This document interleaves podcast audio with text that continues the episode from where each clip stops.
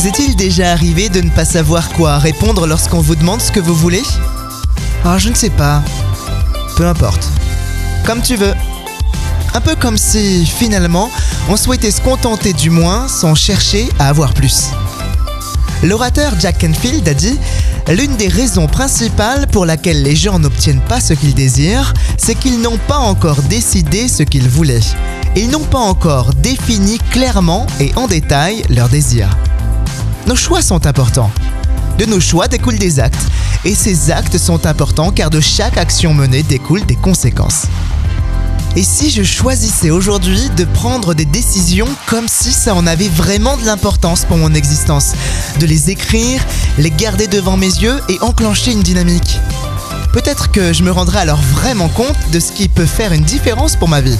Ça ne coûte pas grand-chose d'essayer, enfin si, de s'arrêter un peu et de se poser les bonnes questions.